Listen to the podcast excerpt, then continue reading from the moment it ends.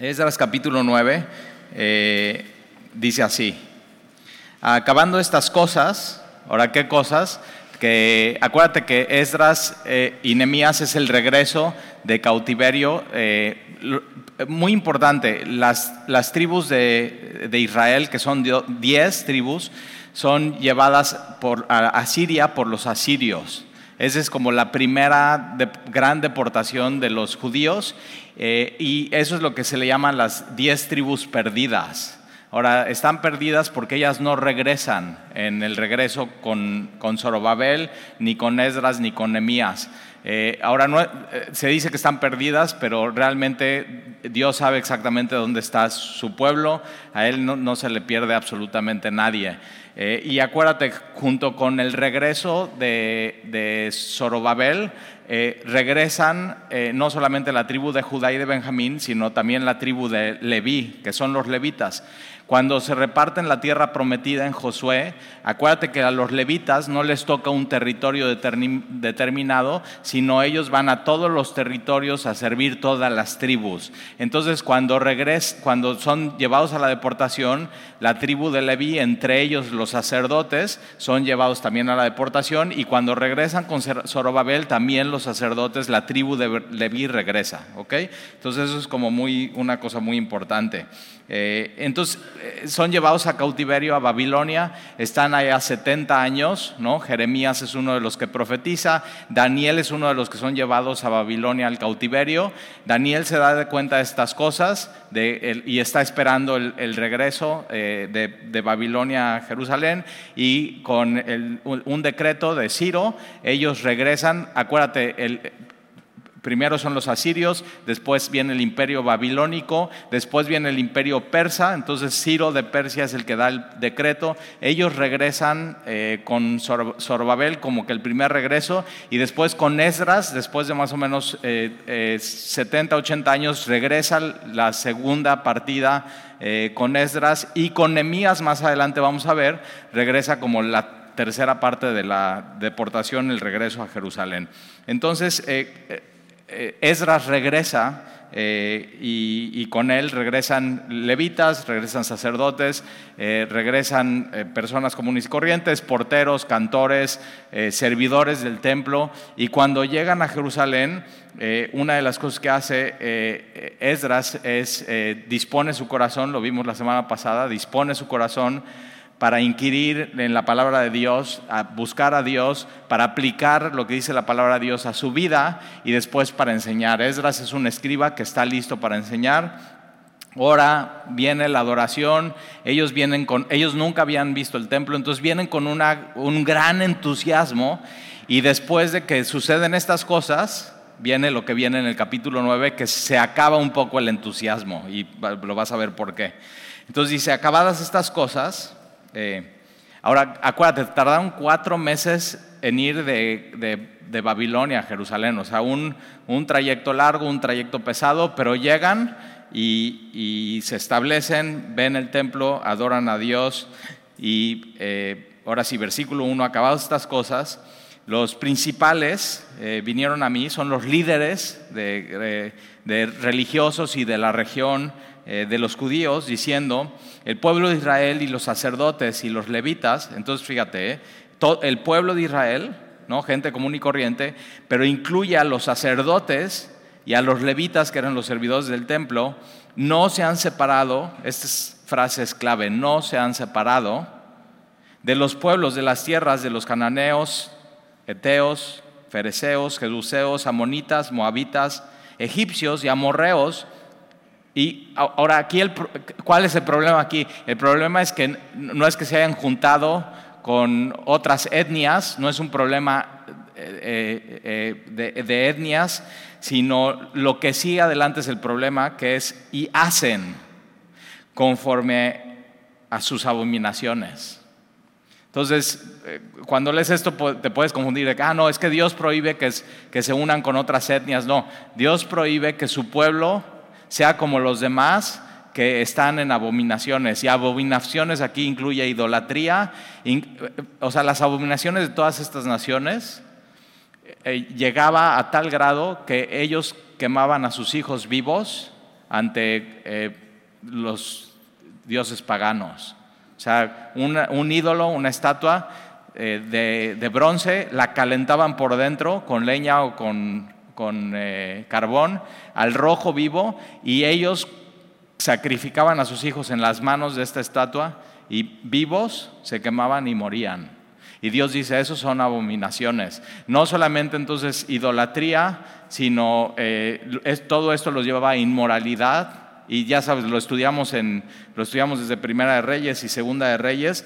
Y entonces aquí cuando Esdras llega y viene muy entusiasmado, nunca había pisado Jerusalén, ve el templo, ve la gloria de Dios, eh, se está imaginando, uh, o sea, algo más, está viendo eternidad pero al mismo tiempo ve a sus hermanos y lo que estaba pasando ahí entre ellos, los que habían regresado con Zorobabel, acuérdate, tenían 70 años de haber regresado, es una generación, y ellos con sus hijos y ya tienen nietos, están en idolatría.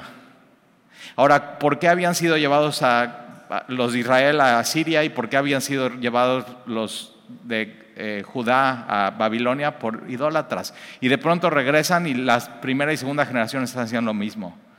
Y eso es lo que ve Esdras ahí. Eh, y, siempre ves al pueblo de Dios batallando con esto y tropezando con esto.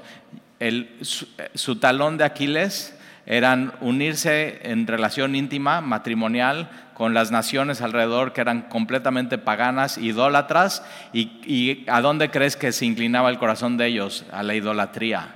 No es de que, ah, bueno, pues voy a agarrar, o sea, soy judío, voy a agarrar esta chavita que es eh, moabita y voy a convertirla a Jehová de los ejércitos. O sea, no, realmente no sucedía eso. El talón de Aquiles del pueblo de Dios era este se inclinaba hacia la carne y no hacia el espíritu. Y, hay que tener mucho cuidado con esto. Y al final de este estudio vamos a, o sea, ¿qué dice el Nuevo Testamento acerca de esto? O sea, tres cosas muy importantes y muy claras que dice el, Nuevo Testamento acerca de eso. Entonces, hacen conforme a sus abominaciones. Eh, estos hacen cosas detestables. Eh, eh, era ya como su forma de vida. Y acuérdate que Dios escogió a su pueblo para ser un pueblo separado. Eso es lo que significa un santo, un pueblo separado para Él, para que no fuera igual que todas las naciones. Eh, y entonces, eh, versículo 2, porque han tomado de las hijas de ellos para sí. Y no nada más para, ahora fíjate, los líderes y los sacerdotes, o sea, los líderes espirituales que tenían que es ser intachables y dar el ejemplo, están dando un pésimo ejemplo y están inclinando su corazón, en vez de inclinar su corazón hacia Dios, están inclinando su corazón hacia idolatría. Y entonces ellos han tomado hijos para sí y para sus hijos. Ahora un punto importante, acuérdate, cuando pasa esto en Jerusalén, los muros están destruidos, la ciudad, o sea, ellos vienen de Babilonia, donde hay mucho, muchísima gloria, muchísimo oro, muchísima plata, está lleno de idolatría, pero eso, o sea, eso conlleva un buen comercio, la gente quiere llegar ahí y llegan a Jerusalén y se dan cuenta, aquí no hay eso. Pero las naciones vecinas como que les está yendo mejor. ¿Y por qué no caso a mi hijo? Con una hija de ellas y entonces pues ya le puede ir como que mejorcito, sin importar que al final que están inclinando su corazón a cosas detestables. Y, tenemos que tener mucho cuidado y, guardar nuestro corazón para con estas cosas. Eh, una de las cosas que un día, algún día yo escuché a un pastor que dice, le, le, hacen esta pregunta en una conferencia y le dicen, pastor, ¿tú qué preferirías? ¿Que tu hija se case con un no cristiano? Millonario de Texas, dueño de pozos petroleros y gasolineras, no cristiano, o con un cristiano en una población de África donde son pobres y son perseguidos. ¿Qué prefieres? tremenda pregunta. Y yo digo, yo tengo hija y tengo mis hijos y, y o sea, digo, mi carne, pues con el petrolero. O, sea, la vida puede ser más fácil así. O sea, tu carne, te, ¿ya ves cómo te inclinas hacia lo carnal? Ya, ahí está. ¿Y qué es lo que él contesta? O sea, mil veces con el hombre de una ciudad pobre, que están siendo perseguidos, pero que son cristianos y aman a Dios. Entonces, una de las cosas que tenemos que orar por nuestros hijos es que Dios incline su corazón para que se puedan guardar y puedan esperar el hombre o la mujer de Dios que tenga para ellos. Y constantemente estárselos diciendo. Y ya sé, o sea, ya sé, o sea, siempre hay una cosa y otra, pero es mi, mi consejo y mi recomendación. Yo lo hago con mis hijos. Ahora, que te hagan caso es otra cosa, ¿verdad? pero, es, pero como papás tenemos que estar claros en eso. O sea, tiene que haber totalmente claridad en qué es lo que queremos para ellos y cómo tenemos que ayudarles a inclinar su corazón ante esas cosas.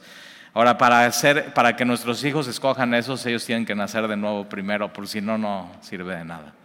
Entonces no puedes esperar que alguien que no ha nacido de nuevo tenga esa expectativa de Dios.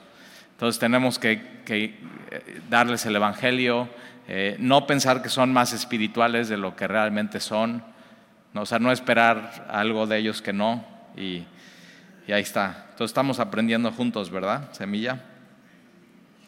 Y entonces, eh, porque han tomado de las hijas de ellos para sí, para sus hijos, y el linaje santo, este tiene que ver con, con, la semilla de Abraham, ¿no? Que la semilla de Abraham, acuérdate, el padre de la fe, es, es, muy importante porque de la semilla de Abraham y del linaje de Abraham, de Isaac y de Jacob, y después de, de Isaí y después de David, viene el Mesías.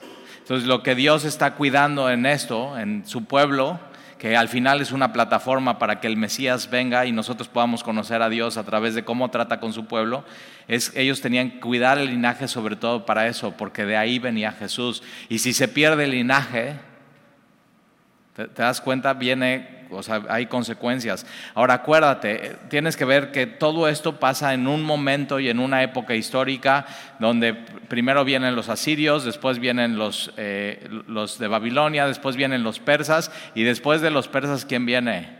Los macedonios, Alejandro Magno, lo vimos el domingo, ¿te acuerdas? Y de pronto ya conectamos el Antiguo Testamento con el Nuevo Testamento, donde Tesalónica, le ponen Tesalónica a esa ciudad, porque eh, Tesalónica es la hija de, Filipo III, que es papá de Alejandro Magno y de esta princesa que se llama Tesalónica. Y entonces, esos, estos 300 años de el, lo, la venida de Jesús. Ahora ellos están a una o dos generaciones de que llegue Alejandro Magno y que necesitan ser una nación fuerte, espiritualmente fuerte, estar bien, sus fundamentos puestos. Eh, y puedes leer un poco de la historia de cómo llega Alejandro Magno a Jerusalén y qué sucede. Encuentra una nación fuerte y ya y te vas a dar cuenta, no llega a conquistar, llega con paz porque Dios le da una visión a Alejandro Magno de un hombre vestido raro, y, o sea, no entiende qué es, y es un hombre, y después puedes hacer ese match, y es un hombre vestido de sacerdote, con las, sus, ropajes y, y todas sus vestiduras, y Alejandro Magno llega a Jerusalén, ya te estoy platicando la historia, te mandé a investigar, pero Alejandro Magno llega a Jerusalén y se hinca ante el sumo sacerdote. Entonces Dios está preparando a su pueblo para qué? Para la venida del Mesías, para Jesús. Para el final qué? Para ti, para mí. Y, dice, este es, este es linaje santo y Pedro nos dice a nosotros, ustedes, 1 Pedro 2.19, ustedes son linaje escogido. Órale. Ustedes son linaje escogido. ¿Por quién? Por Dios. Tú, tú no escogiste a Dios, Dios te escogió, a ti. Hizo una nueva creación, hizo su iglesia. ¿Y qué somos? Somos linaje escogido, somos real sacerdocio. Por si de pronto, ay, me siento mal, estoy agüitado. No, no, no, eres linaje escogido, real sacerdocio, nación santa,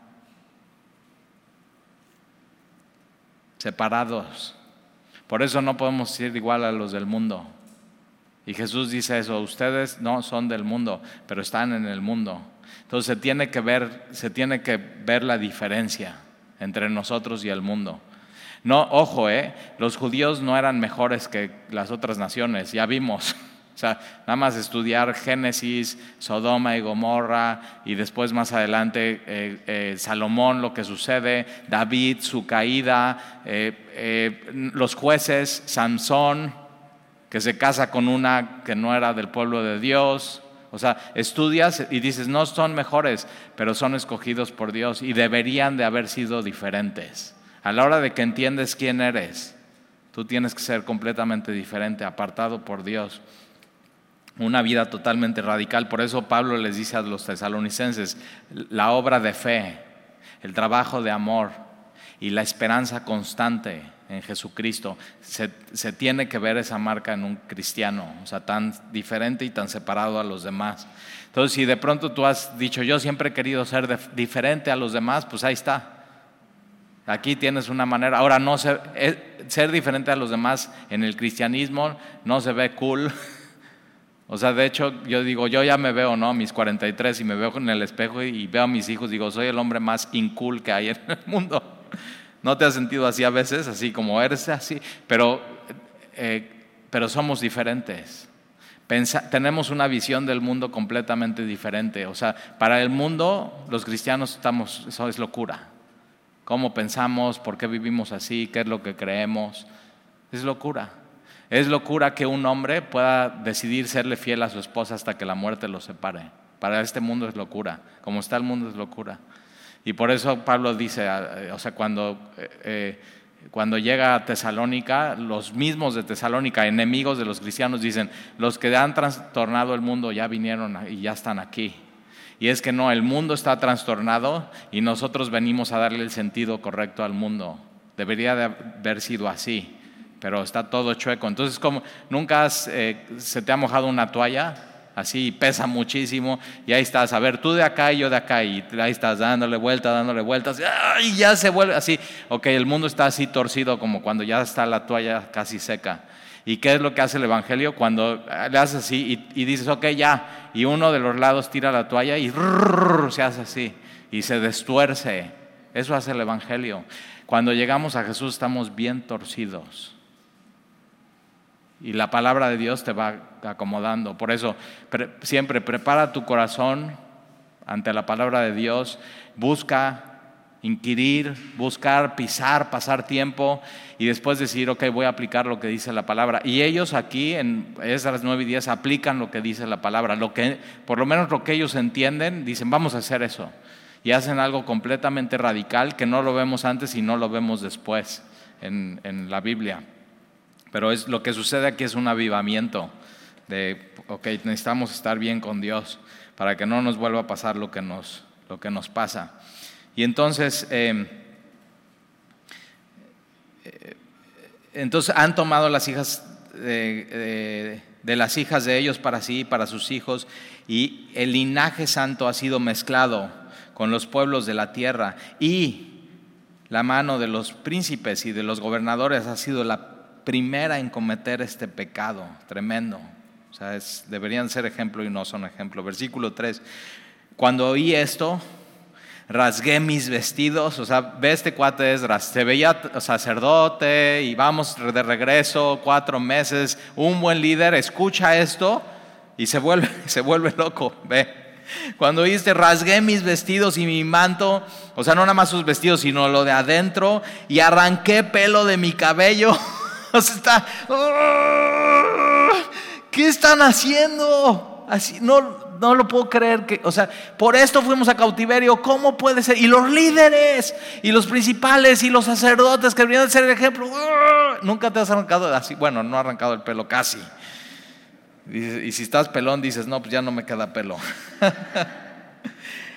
Ahora, arranqué el pelo de mi cabeza y, no, dice, no basta de mi barba. Entonces está así, no.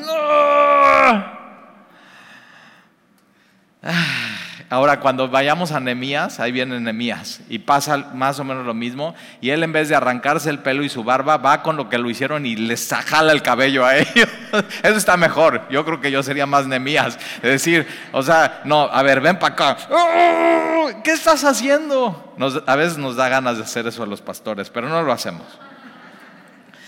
Ya estamos en la gracia en el Nuevo Testamento. Pero bueno, lo hemos pensado, ¿eh? Pero nunca has visto algún caso de una persona que va bien, que todo bien, y de pronto hace una, o sea, ¿qué, qué estás haciendo?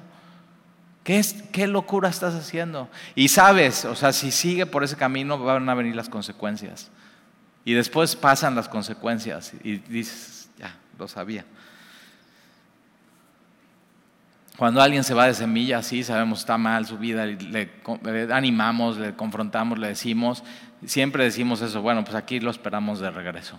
Y vamos a tener las curitas y el agua oxigenada y el suero de la gracia. Así ya, siéntate, eso, ven, ya sabíamos, bienvenido, sí. Ya ni nos, ya sabemos cómo vienes, ni nos tienes que platicar. Entra en, entra en, o sea, y a veces la iglesia es eso, es un hospital para el alma, ¿verdad? Para mí eso fue semilla, un hospital para el alma. Entonces por eso cuando llega gente así, digo, ya sé, vente, llora de los tuyos. Siéntate, relájate y no hagas nada, no digas nada. Siéntate a los pies de Jesús, deja que Él sane tus heridas. Ya sabemos que vienes destrozado. Ya, ni nos cuentes qué pasó, pero bueno. Pero eso sí, y si no nos arrancamos el pelo, nos salen canas, ¿verdad? Eh, versículo 4. Y se me juntaron todos los que temían las palabras de Dios de Israel. Entonces hay unos que ven esto y temen a Dios, hay gente temerosos a Dios a causa de la prevaricación de los del cautiverio. Prevaricación es saber hacer lo correcto y no hacerlo. ¿Nunca te ha pasado que les dices a tus hijos, no uses el celular mientras vas manejando? Y cuando no van contigo en el coche, ¿qué haces? y dices, eso es prevaricar, es saber hacer lo correcto y no hacerlo. ¿Ya? O sea, no es de que, ay, pups, me equivoqué. No, es transgresión. Ya sabía, lo he dicho y yo lo hago. Y, eso es lo que ellos hacen. Entonces, eh, y prevaricaron y se juntan junto a él.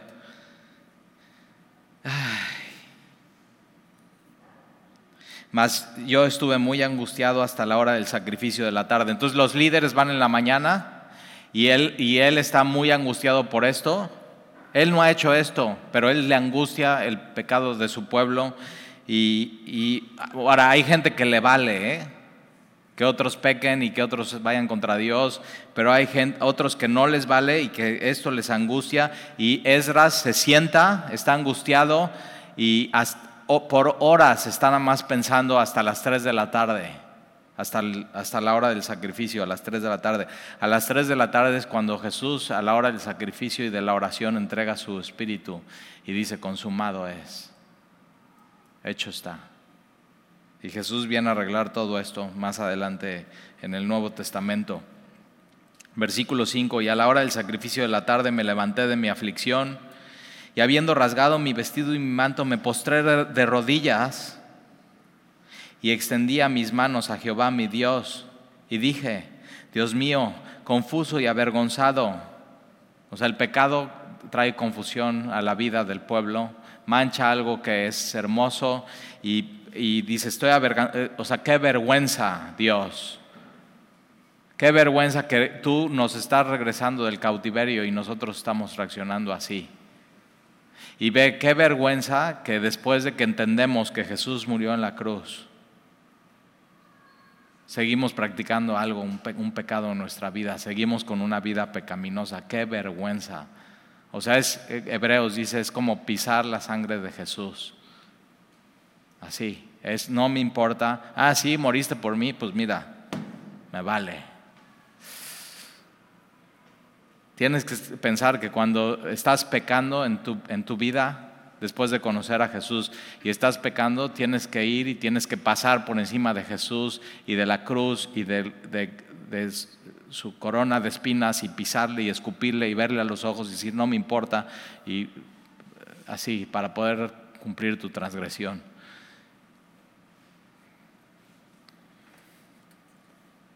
O sea, ya suficiente es lo que Él vivió en la cruz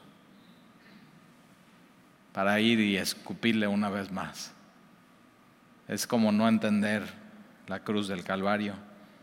Y entonces él se, normalmente ves a los judíos siempre eh, orando de pie, pero aquí él se postra de rodillas, extiende sus manos a Jehová su Dios y dije, Dios mío, confuso y avergonzado estoy para levantar, oh Dios mío, mi rostro a ti, qué vergüenza, qué pena Señor que esté pasando esto, porque nuestras inequidades, y este es un buen líder, él toma responsabilidad Tomo responsabilidad de mi pecado, pero aunque no es mi pecado, como yo soy líder, tomo responsabilidad del pecado.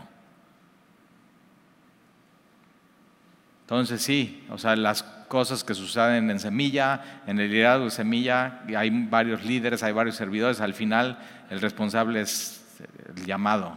Y aquí Esdras está tomando y está diciendo, yo soy el responsable de lo que, de lo que yo ni viví aquí, pero ya me estoy haciendo responsable y Jesús es una de las cosas que hace, es toma toda la responsabilidad que no era suya. Él es pecador, Jesús sin pecado y va a la cruz del Calvario. Y no solamente toma la responsabilidad, sino el castigo y muere por ti y por mí. Ese es el Evangelio, es tremendo. Y entonces... Eh, Oh Dios mío, mi rostro a ti, porque nuestras inequidades se han multiplicado sobre nuestra cabeza. O sea, ya están, multiplicas nuestro pecado y llega hasta el cielo. O sea, y nuestros delitos, así estamos en el hoyo, han crecido hasta el cielo. Desde los días de nuestros padres, o sea, desde el principio, con esto batallaron todo el tiempo. Idolatría, desde los días de nuestros padres este día hemos vivido en gran pecado y por nuestras inequidades nosotros. Y, para entender bien el Evangelio tienes que entender eso.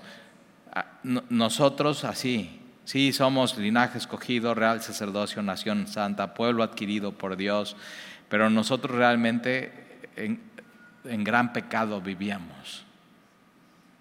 O sea, ese es el, el, todo el pueblo de Dios tenía esto pecadores. Pero entonces, ¿qué eres? Un pecador redimido, un pecador escogido por Dios, un pecador hecho nación ahora santa. Por eso pueblo adquirido, no eras pueblo y te hizo pueblo. Y te adquirió con qué? Con la sangre de Jesús. Costo altísimo, por gracia, ¿eh? No, no hay que hacer nada ni pagar nada, simplemente es aceptarlo y por nuestras iniquidades nosotros, nuestros reyes y nuestros sacerdotes hemos sido entregados en mano de los reyes de la tierra, espada, cautiverio. O sea, si fuimos a cautiverio fue por nosotros, a robo, o sea, sacaron del templo, ¿te acuerdas? Todo, oro, plata, el, arca del pacto y a vergüenza que cubre nuestro rostro como hoy día. E, e, estos versículos, el versículo 7, por eso mismo sucedió el cautiverio. O sea, y, una de las cosas que sabe hacer Esdras es poner el dedo en la llaga. Por esto, por esto. Y ahora, versículo 8, y ahora por un breve momento, un momento de gracia. Este es, este es el Dios de la Biblia, ¿eh? El Dios de la Biblia pone el dedo en, lo que es, en el pecado y en la, llaga, pero muestra gracia al mismo tiempo. Entonces no te deja mostrándote tu pecado, sino te da la solución. Ese es el Dios de la Biblia. O sea, por eso tan enamorados de Él estamos. Y ahora por un breve momento ha habido misericordia de parte de Jehová nuestro Dios para hacer que nos quedase un remanente. Y dice, aquí estamos si estamos aquí es por Dios, deberíamos estar muertos en Babilonia, pero si estamos aquí es por Dios y Él nos hizo libres. Ahora er, eran libres a medios porque seguían siendo una colonia de Babilonia. Pero, pero Él dice, no, somos libres, o sea, ya estamos aquí. Y para darnos un lugar seguro en su santuario, a fin de alumbrar nuestro Dios, nuestros ojos. Entonces, ve, Señor, abre nuestros ojos. Alúmbranos a qué? A tu verdad. Danos claridad. Eso está pidiendo Esdras. Danos claridad. ¿Para qué? Para ver nuestro pecado. Hay gente que no ve su pecado o que lo minimiza o que lo racionaliza y es no, danos claridad para ver tu pecado, pero al mismo tiempo ver tu gloria y ver tu misericordia y ver tu gracia y ver tu luz, para poder seguirte, para saber qué es lo que quieres que hagamos a fin de alumbrar nuestro Dios nuestros ojos y darnos un poco de vida en nuestra servidumbre. un avivamiento, revívenos, Señor, porque siervos somos, mas en nuestra servidumbre no nos has desamparado nuestro Dios. Dios, nosotros sí te desamparamos, pero tú nunca. Él, Dios fue con ellos a Babilonia. Dios nunca los dejó, ellos sí dejaron a Dios. Y esa es la fidelidad de Dios, que aunque nosotros seamos infieles, Él permanece fiel. Es increíble sino que se inclinó sobre nosotros su misericordia delante de los reyes de Persia, para que nos diese vida, para levantar la casa de nuestro Dios y restaurar sus ruinas. Entonces Israel dice, si estamos aquí es por Dios y darnos protección en Judá y en Jerusalén. Pero ahora, ¿qué diremos, oh Dios nuestro, después de esto? Porque nosotros hemos dejado tus mandamientos cuando tú no nos has dejado. Tus mandamientos que prescribiste por medio de tus siervos, los profetas, diciendo, la tierra a la cual entráis para poseer la tierra inmunda es a causa de la inmundicia de los pueblos de aquellas regiones, por las abominaciones de que han llenado del uno al otro extremo con su inmundicia. Ahora pues, no daréis vuestras hijas a, los hijos de ellos, ni a sus hijas tomaréis para vuestros hijos, ni procuraréis jamás su paz ni su prosperidad para que seáis fuerte. Una de las cosas que los debilitaba era eso, y cada generación eso les lo mismo caían en lo mismo y, Dios quiere que estés fuerte, que no te debilites. Y Eclesiastés dice, mejor son dos que uno. Pero dos qué? Dos creyentes. Mejor son dos que uno. Porque si uno cae, ahí está el otro para que le recoja. Es un matrimonio fuerte.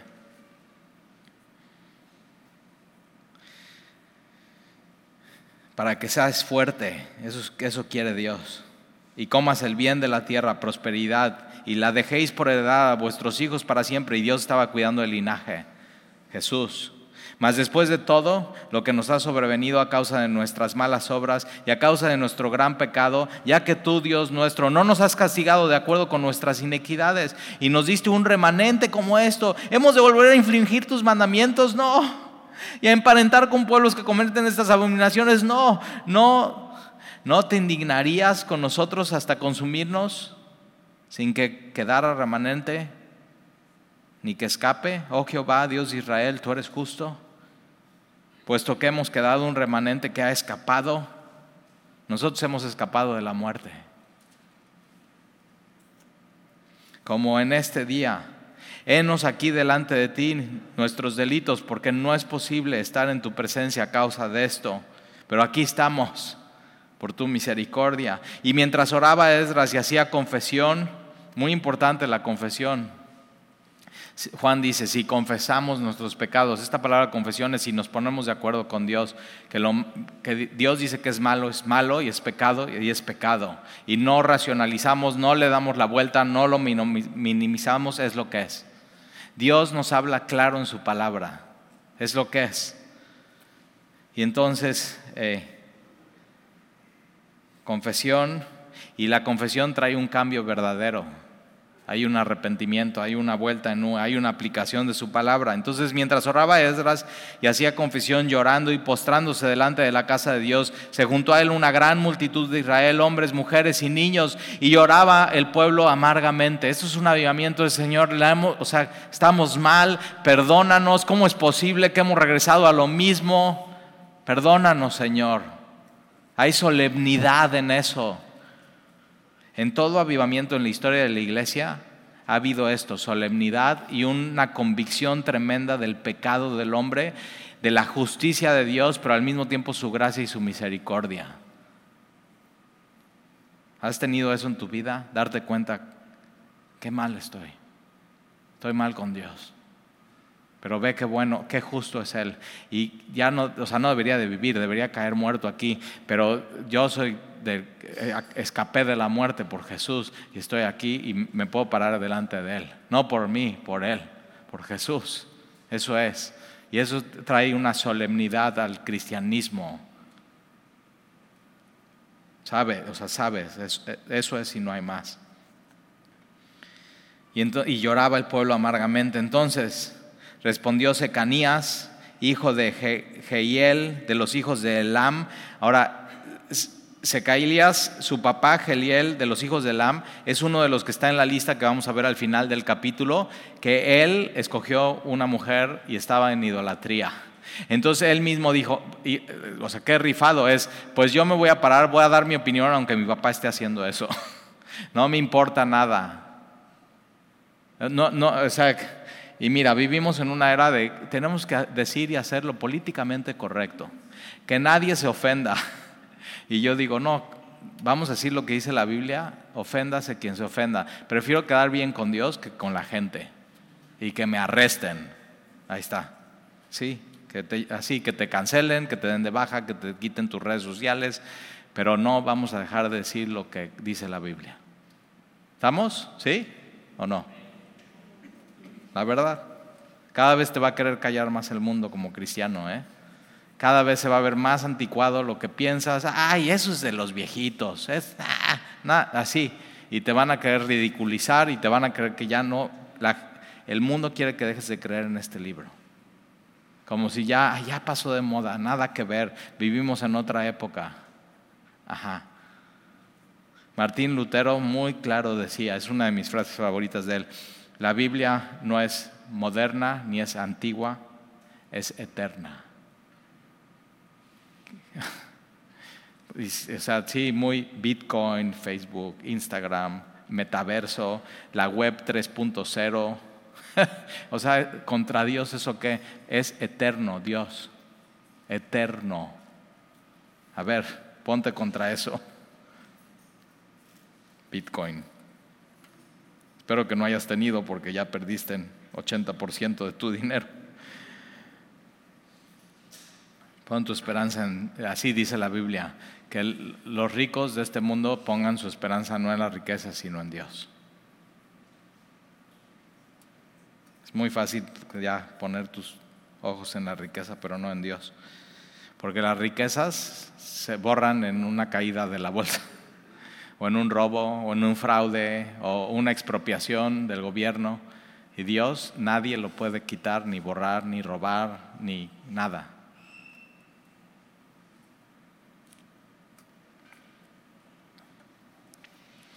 Y entonces respondió Secanías, hijo de Geliel, de los Fíjate cómo no viene de Esdras esta como sugerencia, sino es Secanías, hijo de Geliel, de los hijos de Elam, y dijo a Esdras, nosotros hemos pecado contra nuestro Dios, pues tomamos mujeres extranjeras de los pueblos de la tierra, mas a pesar de esto, aún hay esperanza para Israel. Esto es Dios. o sea, hayas hecho lo que hayas hecho hasta hoy en tu vida, hay esperanza en Dios. Él te puede dar una segunda oportunidad. Y aquí lo que hacen es confiesan y dicen, vamos a arreglar lo que arruinamos. Y eso es lo que tienes que hacer con tu vida, confesar a Dios y arreglar lo que has arruinado.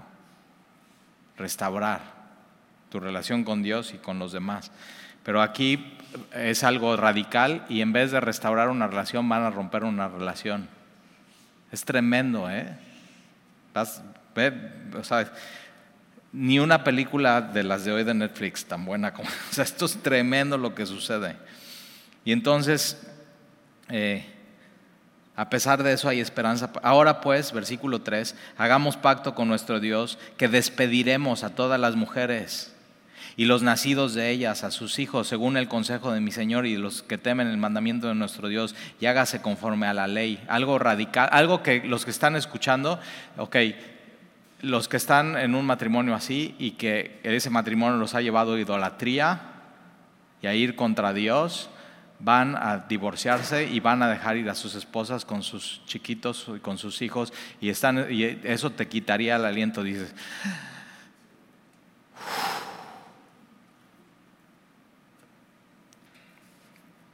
Yo he estado en consejerías, Talid, es este caso, esta situación, ta, ta, ta, ¿qué hacemos? Ok, sea, no, están casados, pero llevan viviendo años juntos, no tienen hijos, ¿qué hacemos? No, no, tienen dinero para casarse y no se pueden casar porque uno de ellos dejó pendiente el divorcio. Es todo una así, o sea, una historia, dices, tan revol así, ¿y qué hacemos? Y doy el consejo bíblico y nada más se me quedan viendo y hacen, no esperábamos eso. Pero ¿y si es eso? Y Dios está pidiendo algo radical en tu vida. Y que no, en, o sea, no es ponle un parche a eso, sino arréglalo de tajo, arréglalo. Es Dios que te lo pide. ¿Has tenido eso con Dios? Que sabes de un día a otro, tengo que tomar esta decisión en mi vida y hoy es el último día que hago esto y las consecuencias que tenga no importa, eso es lo que voy a hacer. Y bien, y pasan cosas y hay consecuencias, y, pero dices, estoy bien con Dios. Porque no podrías vivir, seguirlo haciendo porque sabes, eh, ya sé, es rebeldía contra Dios y no quiero ser rebelde contra Dios. Ya sabes, ya, ya te lo dejó claro Dios, ya abrió tus ojos y, y hay claridad y entendimiento, ya lo sabes. Y a veces nada más van con el pastor para confirmar que sí es eso, sí es eso, sí es eso, sí es eso. Y ahí está. Y hay gente que lo hace, es valiente y ama a Dios. Y hay gente que no y se va. Y digo, aquí cuando regreses tenemos el agua oxigenada y las vendas y los curitas y todo. Te amamos vente. No sé, me ha pasado que regresa gente así y viene a la iglesia y, yo, y siempre yo, algo, Dios como que dice, ve, ve para allá y y ahí está. Así como, oh, así, como no hay nadie en la iglesia y nada más esa persona y yo. Y así, y voy y me da tanto gusto y le amo y le abrazo y todo y se sacan bien de onda. O sea, como que, ¿qué esperaban? ¿Qué esperaban de la gracia de Dios y el amor de Dios y su misericordia? No sé, como que dicen, ¿qué tal si me sacan a patadas ahorita? No te vamos a sacar nunca. Bueno, algunos sí, ¿eh? Bueno, no, nada más a uno. Luego te platico, no seas chismoso. Y versículo 4, entonces este hombre Secanías dice, vamos a hacer eso versículo 4, no pasa ni antes ni después, ¿eh? Y el Nuevo Testamento, no, porque ya puedes decir, ah, ya ves, entonces me voy a divorciar mañana de... No, el Nuevo Testamento dice, si, si, si eres cristiano y tienes una esposa no cristiana, quédate como estás, no te divorcies, no abandones. Y si tú eres cristiana y tienes un esposo no cristiano, la Biblia claramente dice, quédate como estás, no lo abandones, no, no, no te puedes divorciar. Dices, ah, bueno, esa es mi cruz. No, no. Siempre que, o sea, y Jesús dice, niégate a ti mismo, toma tu cruz y sígueme. Y dice, ay, sí, mi cruz es mi esposo o mi suegra, o ya sabes. Y cuando escucho eso digo, no has entendido nada. tu cruz es morir a ti. Entonces es como decir, eso que tanto detesto en la otra persona soy yo y yo tengo que morir a eso. Digo, quien me dice eso, digo, pobrecito, no sabe ni lo que se, ni lo que le viene. Entonces, versículo 4, eh, Secanías le dice, levántate, Esdras, porque esta es tu obligación y nosotros estaremos contigo. Esfuérzate y pon mano a la obra. Vamos a hacer esto. Entonces se levantó Esdras y juramentó a los príncipes de los sacerdotes y los levitas y a todo Israel que harían conforme a esto y ellos juraron y se levantó luego Esdras delante de la casa de Dios y se fue a la cámara de Johanán, hijo de Lisiab. E ido allá no comió pan ni bebió agua porque se entristeció a causa del pecado de los del cautiverio. El pecado tiene consecuencias y entristece. O sea, y si no te entristece ver cuando alguien peca o cuando tú pecas, tienes que ir a la cruz y ver lo que le sucede a Jesús. Tienes que ver cómo le golpean, cómo le arrancan las barbas, cómo le ponen una bolsa y así profetiza si eres profeta y ¡pum! un golpe. Tienes que ver cómo Pedro le traiciona, cómo suda sangre en Getsemaní, o sea, lo crudo y lo real y lo nefasto que es el pecado.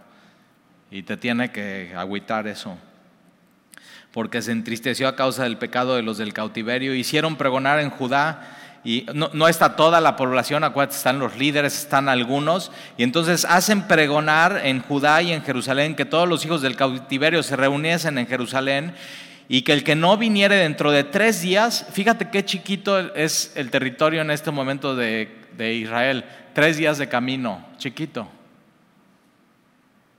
Entonces el que no viniera en tres días, a los 20 días del mes, que era el mes noveno, y se sentó todo el pueblo en la plaza de la casa de Dios, temblando con motivo de aquel asunto, o sea, temblando por lo que va a suceder, por las decisiones que se van a tomar, pero no solamente temblando internamente, sino externamente, porque hay a causa de la lluvia. Entonces es diciembre en Israel, está lloviendo, hay mal clima, están temblando por dentro, están temblando por fuera. Versículo 10, y se levantó el sacerdote Erras y les dijo, Acuérdate, Esdras ya tiene claro, ya tiene la verdad y la va a decir en amor. Eso es lo políticamente correcto para un sacerdote, es decirlo. Entonces se levantó el sacerdote Esdras y les dijo, vosotros habéis pecado por cuanto tomaste mujeres extrañas, añadiendo así el pecado de Israel. Ahora pues, dad gloria a Jehová, Dios de vuestros padres, y haced su voluntad, y apartaos de los pueblos de la tierra y de las mujeres extranjeras. Entonces pues, dices, no, tal y yo no tengo este, ok, pero ¿qué estás pecando? ¿En qué estás pecando en tu vida? ¿Qué es tu cosa?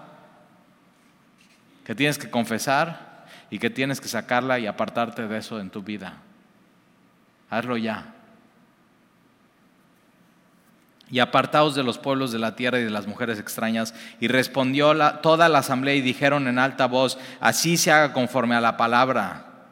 Entonces confiesan, se ponen de acuerdo con Dios, pero el pueblo es mucho y el tiempo lluvioso y no podemos estar en la calle ni en la obra y, eh, ni la obra es de uno ni de dos días. O sea, todo esto que tenemos que hacer y examinar los matrimonios y ver uno por uno y por qué pasó y, si, esto, este matrimonio te ha inclinado a idolatría.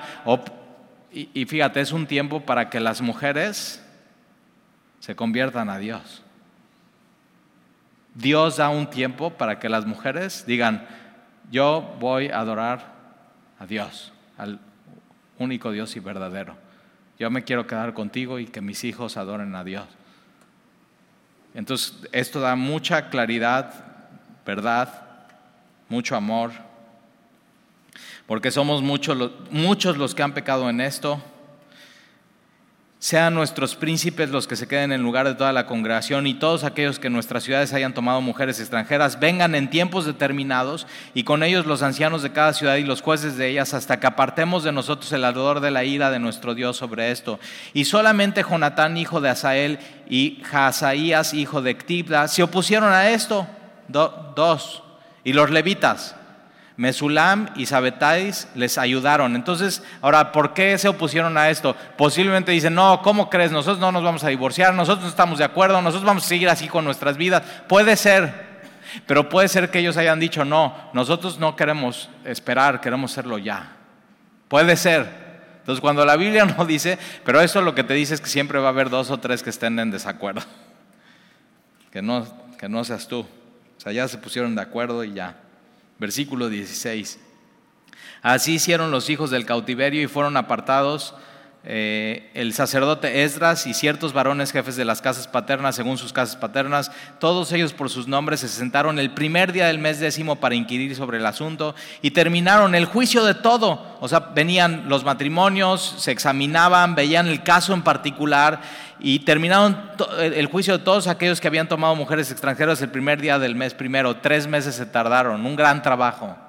Tres meses de todos los que pecaron iban y, entonces, versículo 18, de los hijos de los sacerdotes que habían tomado mujeres extrañas, fueron hallados estos. Ahora, estos son nombres, son 110 o 114 nombres que tú no quieres estar en esta lista.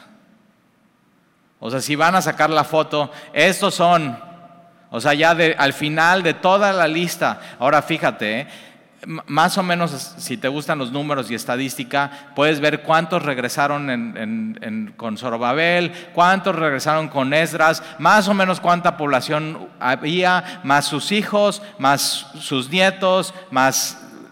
Y, si sacas cuántos matrimonios se divorciaron, es la mitad de 1% de los matrimonios de Israel, de los judíos. Nada. Nada. Quiere decir que en este proceso de tres meses algo sucedió. Y solamente 114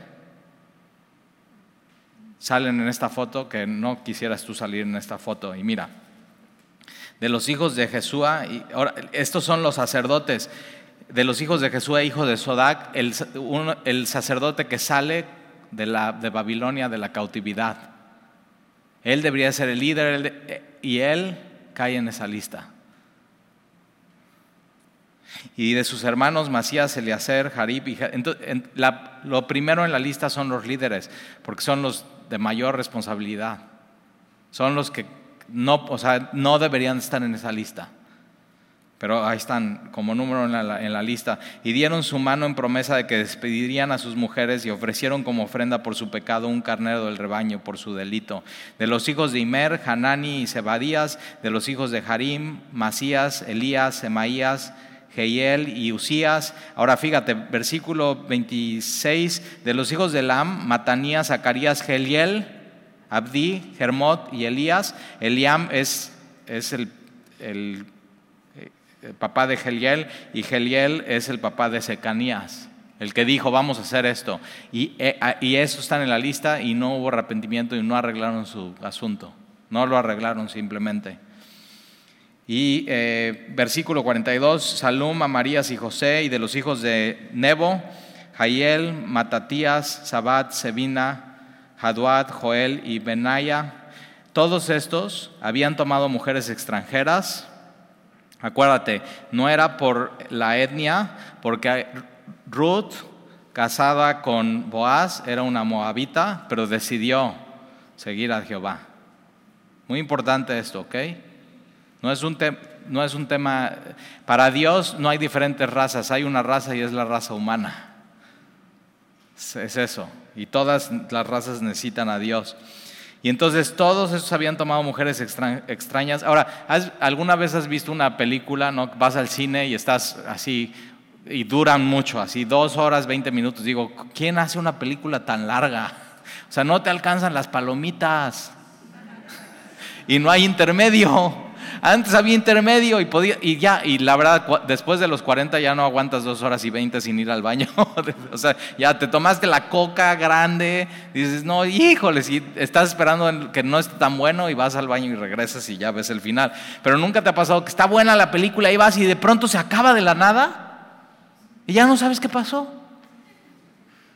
Y así, yo casi no voy al cine, pero cuando voy al cine y pasan esas películas o las veo en mi casa, volteo con Sandy y digo, ¿y luego? Y así termina Esdras. Y luego,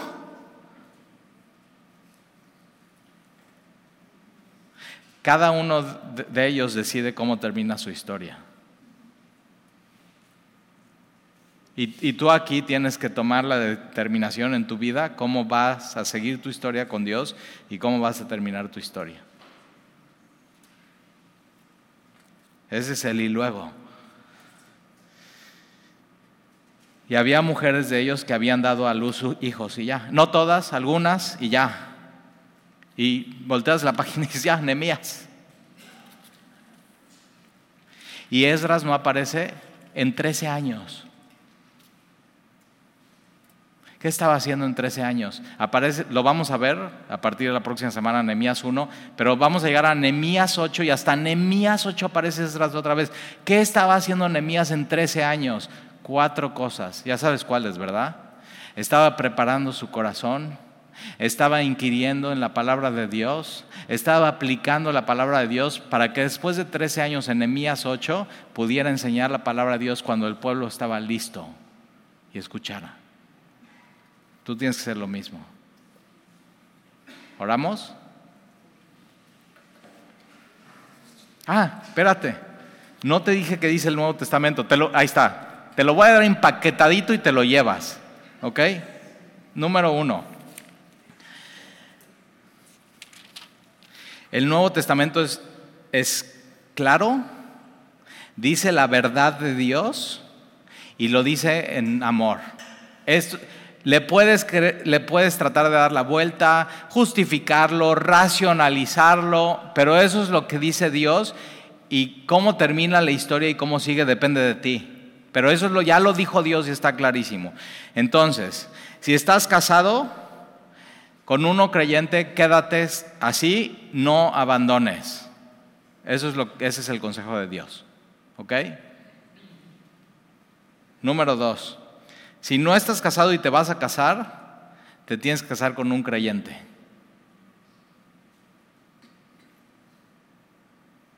Talí, es que... No. Eso es lo que dice Dios. Y un creyente es eso, es alguien que nació de nuevo, nació del Espíritu, su prioridad y busca primero el reino de Dios, ama a Dios. Y eh, Jeff y Bonnie que vienen a dar conferencia de matrimonio dicen, no te cases con un cristiano.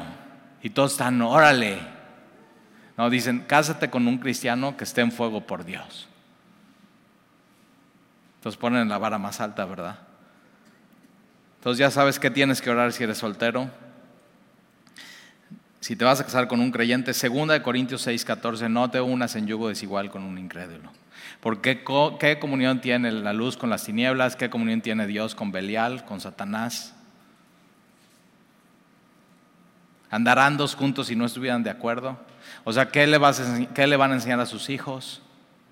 ¿A qué Dios van a adorar? ¿A quién van a servir? ¿Cómo van a usar el dinero? Son cosas sumamente... El matrimonio es sumamente difícil. Sin Jesús es, o sea, es insoportable.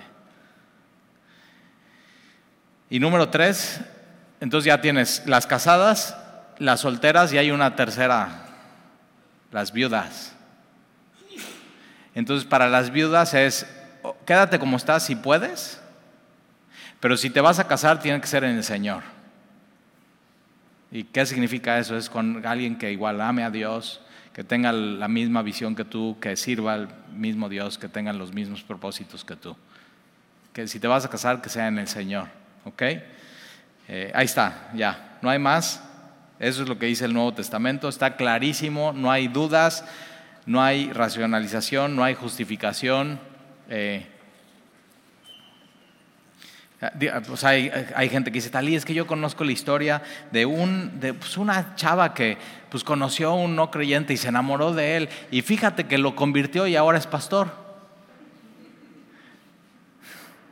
Yo, o sea, menos de la mitad del 1%. o sea, yo te puedo platicar historias de terror, de terror. Entonces yo digo, mira, mejor obedece a Dios, es, es lo mejor. Y créele a Dios y confía en Dios en tu vida. Entonces, ahora sí vamos a orar, ¿verdad? ¿Se te olvida algo? No. Ok. Señor, gracias te damos por tu palabra, por tu misericordia, por la claridad de las escrituras, porque tú no dejas ninguna duda, porque tú nos amas, porque, porque somos nación santa, pueblo adquirido. Hemos sido apartados para ti, real sacerdocio, escogidos para ti, por ti y de ti, para anunciar tus virtudes. Para eso nos has llamado, Señor. Y gracias porque nos enseñas en el Antiguo Testamento y hoy lo podemos unir y tener claridad con el Nuevo Testamento y no quedarnos ninguna duda. Y Señor, si hay alguien aquí hoy que tiene que dejar algo que simplemente ha estado parchando en su vida, pero no lo ha dejado, que hoy sea ese día de confesión, de arrepentimiento, de tristeza y de decir hasta aquí llega esto, ya no más. Y te lo pido, Señor, lo ponemos delante de ti y te amamos y te bendecimos y ayúdanos a siempre decir la verdad, ayúdanos a no ser políticamente correctos, sino estar bien contigo, correctos contigo y te lo pedimos en el nombre de Jesús. Amén.